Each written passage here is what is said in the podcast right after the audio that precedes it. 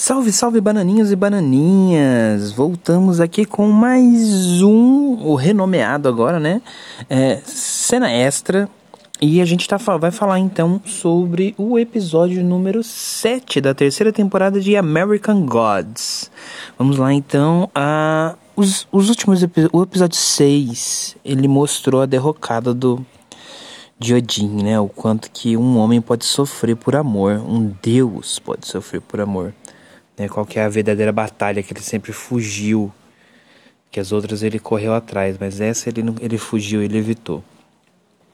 Porém, isso cria um desenho muito maior para a própria série, para poder a gente garantir um, um, uma, uma obra, uma, uma obra não, construir um, um arco melhor, né, maior. Nesse episódio, por exemplo, as coisas foram um pouco mais profundas. A gente tem Shadow Moon com revelações para ele e sobre ele. Nós temos a Bilks, que ainda está na sua jornada para descobrir quem ela realmente é, ou pelo menos revelar para a gente quem a gente é, porque parece que ela já está mais conhecida, está mais inteirada. E nós temos aí o finalmente o Day preocupado com alguma coisa, porque corpos incendiados estão chovendo, mas o que realmente está acontecendo, né? Então vamos lá. Depois de tudo aquilo que aconteceu na, na semana passada, o Wednesday estava na estrada e caiu, choveu um corpo incinerado é, na, na frente do carro. A menina que caminha, que, que fica seguindo ele, ela entrou em choque e até esse momento a gente entendia que ela sabia quem era o Wednesday, mas na verdade ela não sabia nada, mano. Ela tava achando que ele era só um velho doidinho que tinha dinheiro e ficava circulando pelo país, mas na verdade não. Ali ela descobriu que, que realmente os deuses estão entre nós, os deuses caminham pela terra, os deuses estão vivos, são de carne e osso. É... E ele começa a correr atrás do Berserker, que é interpretado aí pelo nosso querido Merlin Manson, porque ele acha que é o Berserker que está matando os seus seguidores. Ele identifica aquele corpo como o corpo de um de seus seguidores. Ele fala, mano, tem que ir lá acabar com esse cara, porque esse seguidor eu não existo, né, mano? Não tem Deus. E ele manda a menina para se encontrar com Shadow Moon. Quando ele chega, aí ela, eles vão lá, conversam, ele acalma ela, mas diz que tudo que ele tá falando sobre os deuses é verdade. E então ela finalmente pode. Ela finalmente caiu em si, teve um choque. Quando o Wednesday chega lá, ela já tá um pouco mais centrada.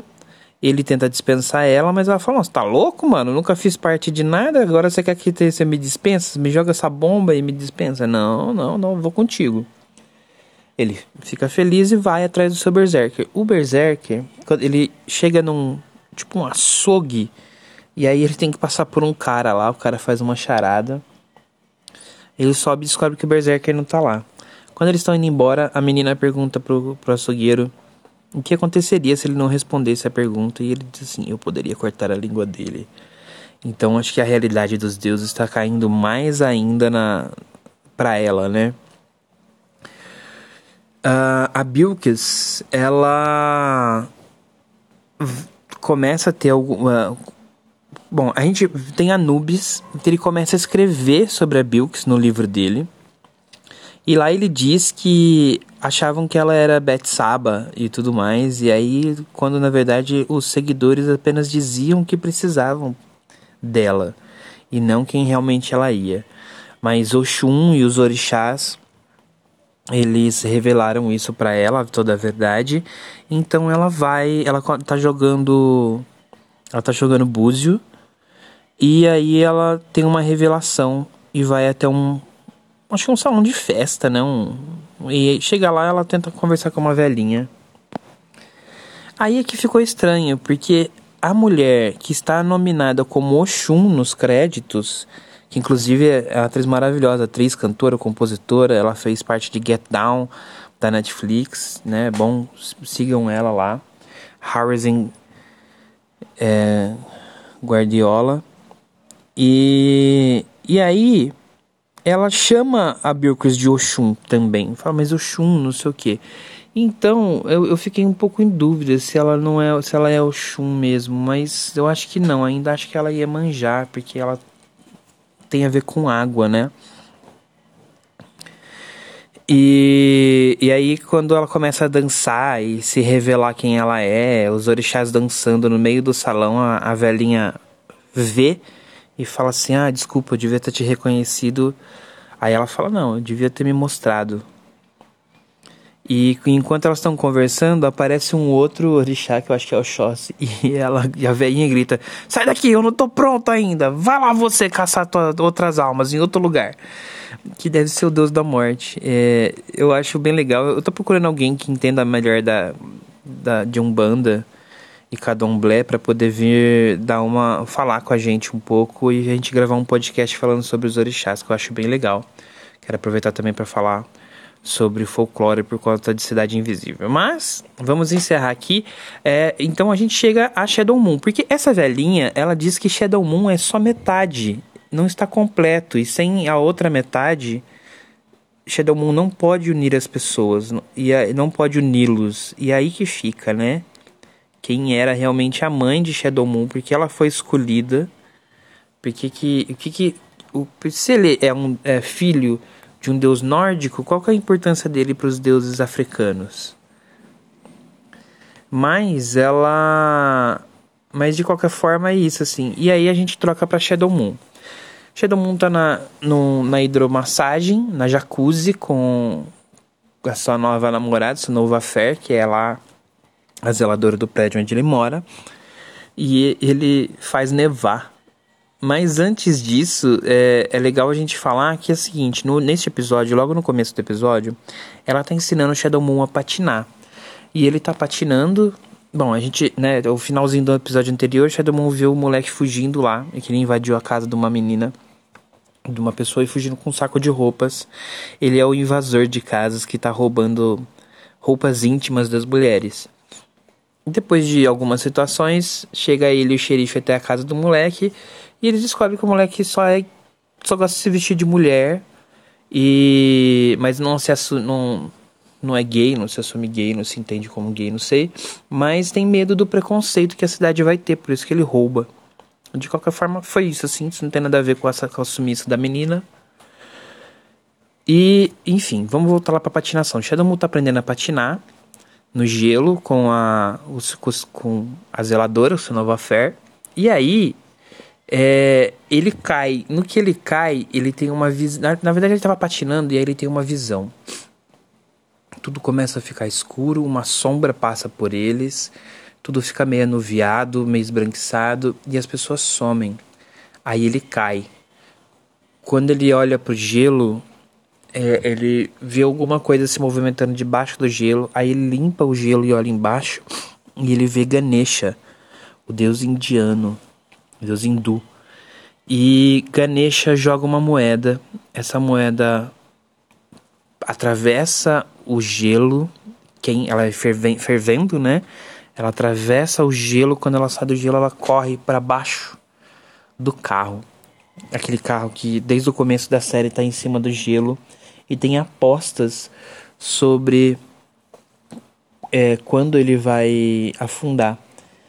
E aí, de novo, vem a minha teoria relacionada a esse carro. A menina que está desaparecida está presa no porta-malas do carro. E eu tenho quase certeza que foi aquela velha do, do, da lojinha, aquela que é toda simpática, que manda em todo mundo. É ela quem que é a, a assassina e prendeu a menina lá. Mas é uma impressão minha. Porque ela tá sempre esperta, ela vê tudo, ela gosta de dirigir tudo, ela gosta de, de coordenar tudo, mas ela tá sempre de olho, principalmente quando envolve a polícia, envolve Shadow Moon e envolve uh, esse desaparecimento da menina. Tanto que ela começa a juntar alguns pontos e pressiona o Shadow Moon, pressiona não, vai investigar, vai interpelar o Shadow Moon sobre o menino ladrão de calcinha, e aí o Shadow Moon conta pra ela. É... E aí tem essa revelação, então, tipo, o Shadow Moon tá começando a ver os deuses, ele está descobrindo ainda seus poderes, mas também tem essa, essa revelação sobre que ele não está completo, que tem uma outra metade, o que quer dizer que ele tem mais um irmão. Ou ele tem que encontrar sua alma gêmea, não sei. Porque ainda não foi revelado qual dos filhos de Odin, qual deus filho de Odin ele é. Isso se ele for, se ele for mesmo um deus nórdico, né? Tem que ver se ele não é um, um outro deus. Se, sei lá, a junção dele com a mãe não gerou um outro deus, alguma coisa assim. Mas existe um plano maior para Shadow Moon, isso está desenhado desde a primeira temporada. Ele é o protagonista da série, não o Wednesday, apesar que o Wednesday ocupa bastante espaço. Então vamos esperar, né? Aí encerra. Ah, verdade. O Berserker. Quando a gente encerra a, a série de um jeito. A, a, esse episódio de um jeito bem peculiar, porque é o seguinte. O Wednesday foi atrás do Berserker para matá-lo. Ou fazer ele parar de matar os seguidores ou matá-lo. Quando ele chegou no açougue, ele tinha ido atrás do dentista, que é a fada do dente, que é aquele deus que é um amigo antigo do, do Inisday, que também era apaixonado pela, pela outra deusa, pela deusa da colheita, né? Que se, que, é, se juntou ao cosmos, à vida, ao mundo no final do outro episódio. E aí, uh, esse deus, esse, esse fada do dente, esse deus do dente, esse dentista, ele matou o Berserker. Deixou um recado dizendo para Odin, chamou ele de Odin, falou: Odin, me encontre em determinado local com o seu filho amado e querido. E nesse mesmo instante mostra ele indo até o Shadow Moon dizendo assim: Vamos, porque o seu pai disse para eu vir te chamar. É uma emergência. Eles montam no carro, e termina assim. A gente tem um flashback de cenas. A gente vê que uh, os alguns assassinatos que estão sendo comentados, eles têm a ver, na verdade, com esse cara. E não era o Berserker que estava fazendo de fato. Mas o cara estava in tentando incriminar o Berserker. Agora, por quê? Será que ele já está mancomunado lá com, com o Homem Misterioso de Chapéu, que eu descobri que é o Deus Mundo ou o Deus da globalização. Falando nele, a gente tem nesse episódio a esposa, a ex-esposa de Shadow Moon e o, o muçulmano, eles, estão, eles foram abordados no episódio anterior, no final do episódio anterior, pelo Deus Mundo. E ele, que agora né, assumiu a forma do Tony Trarro. E ele ele chama eles para fazer um acordo dizendo o seguinte: olha, a gente quer matar o Wednesday, só que se a gente matar o Wednesday, vai deflagrar uma guerra entre os novos, os antigos deuses e os novos deuses. Porém, se você fizer isso, é só uma rixa pessoal e a gente então te ajuda a matar o Wednesday sem que a gente sem que a gente possa apareça e aí tá tudo certo. É só você resolver um problema pessoal e ninguém vai se envolver, não vai ter a guerra que o Inizei tanto quer. Aí os caras se comprometem então a, a encontrar a lança do destino, que aqui é a lança que Odin usa na mitologia, mas também tem a ver com a lança que matou Jesus, né? Que tem o mesmo nome. A lança que matou Jesus não, a lança que o soldado romano perfurou a costela de Jesus depois que ele estava crucificado. Na verdade, acho que foi a lança que matou Jesus, porque ele dá, as ele dá a estocada na, no pulmão de Jesus para finalizar com a vida dele, porque ele estava sofrendo na cruz. Enfim, aí o, o Senhor Mundo, né, ele diz o seguinte, o Deus Mundo, ele fala assim, olha, eu te ajudo a encontrar a lança, a gente financia toda a sua viagem. Então eles fazem um acordo sobre como deve acontecer e que se eles não conseguirem matar o Wednesday, ele vai matar Shadow Moon, vai matar ela e vai matar o muçulmano. Esse é o acordo que eles têm. Aí a gente volta para uma coisa que é o primor da série, que é o seguinte: os, todo o cenário, as cenas de transição, tudo em todo momento ela é pensada, ela é, ela, ela é colocada, os elementos estão lá não só para ser bonitos, mas eles estão lá para fazer parte da narrativa da história, da construção da história, porque enquanto eles estavam conversando na primeira vez, tinha um formigueiro num painel atrás e, e, as formigas começam, são formigas saúvas, aquelas que cortam as folhas e levam para o formigueiro, elas começam a sair do painel. E ali tem um, um, momento, e tem a ver com o momento que, que eles estão trabalhando juntos e confabulando, tem a ver com essa coisa de confabular, de trabalhar junto, né? De cooperar. E aí eles vão para uma outra sala para fechar esse acordo e tem pinguins, um vídeo de pinguins no fundo. Só que conforme eles estão conversando, conversando, os pinguins estão lá. Aí conforme o acordo vai se finalizando, a coisa vai ficando perigosa, começam a aparecer focas no no no, aparece, no, no, no, no final. E as focas atacam os pinguins conforme eles vão dizendo sobre matar o Wednesday. Mas aí quando ele fala finalmente de que se ela não cumpriu o acordo e ele ela vai é, ele, o Senhor Mundo, os deuses vão matar ela e vão matar os amigos, a foca mata, as focas começam a atacar os pinguins e a foca mata um pinguim e começa a sacudir ele de um lado para o outro e a água e o sangue se espalha na água.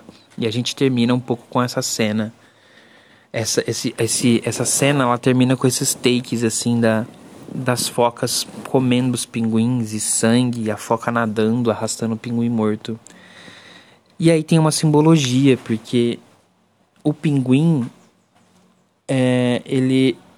A esposa, a ex-esposa com o Shadow Moon, eu chamo ela de ex-esposa porque é difícil guardar o nome dela, com o Shadow Moon, eles. Eles se chamavam de pinguim em alguns flashbacks, algumas coisas assim. E os pinguins são esses, esse casal que se forma e se tá junto pro resto da vida. Tudo bem que eles tiveram que se separar por conta de toda a história, mas é como se eles estivessem juntos, né?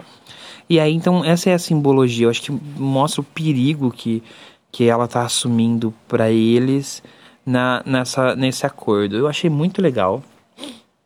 Esse foi o, o episódio falando sobre American Gods. Eu acho que a série tá se desenhando muito bem. Eu não sei quantos episódios tem ainda. Eu acho que mais uns 5 ou 6. E enfim, eu acho muito legal. Bom, a gente tá no episódio 7, acho que pelo menos mais 3 deve ter, né? A gente deve fechar com 10. Mas a gente começa a, a partir para a Guerra dos Deuses. Eu encerro aqui. É, peço a vocês que vão até o nosso, as nossas redes e deixem as suas impressões, falem o que vocês acham sobre American Gods, sobre o que a gente está tá dizendo aqui também, né? Sobre esse formato novo. É, então vá a qualquer rede social, TM Caolho, e você vai encontrar a gente. E tem até umas redes estrangeiras aí. A gente está numa rede japonesa, numa chinesa e numa russa. Estamos crescendo. E, e também eu quero que vocês vão até os nossos queridos senhores, senhora Rise. A senhora Rise não pode ser deixada de citar em nenhum episódio aqui tá bem? Então vão até lá, sigam eles no Rise Chapadão em todas as redes e na Twitch. A nossa querida Miki Catropa, M-I-K-I Catropa com C.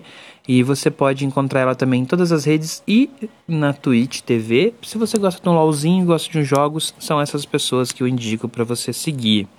Tem a minha queridíssima, meu amor, minha companheira Tailine, que é Tailine BS, que você encontra em todas as redes sociais tá bem?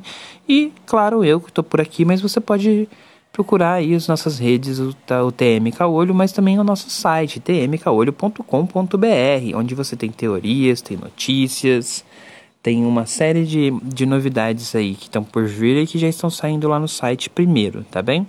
O nosso Bananas Club, que você já conhece, e também nós começamos um projeto novo, que é o CryptoCast, que fica aqui nesse feed também, toda prime... toda segunda-feira do primeira segunda-feira do mês a gente vai falar sobre as criptomoedas, como é esse mercado de inovações e como é investir.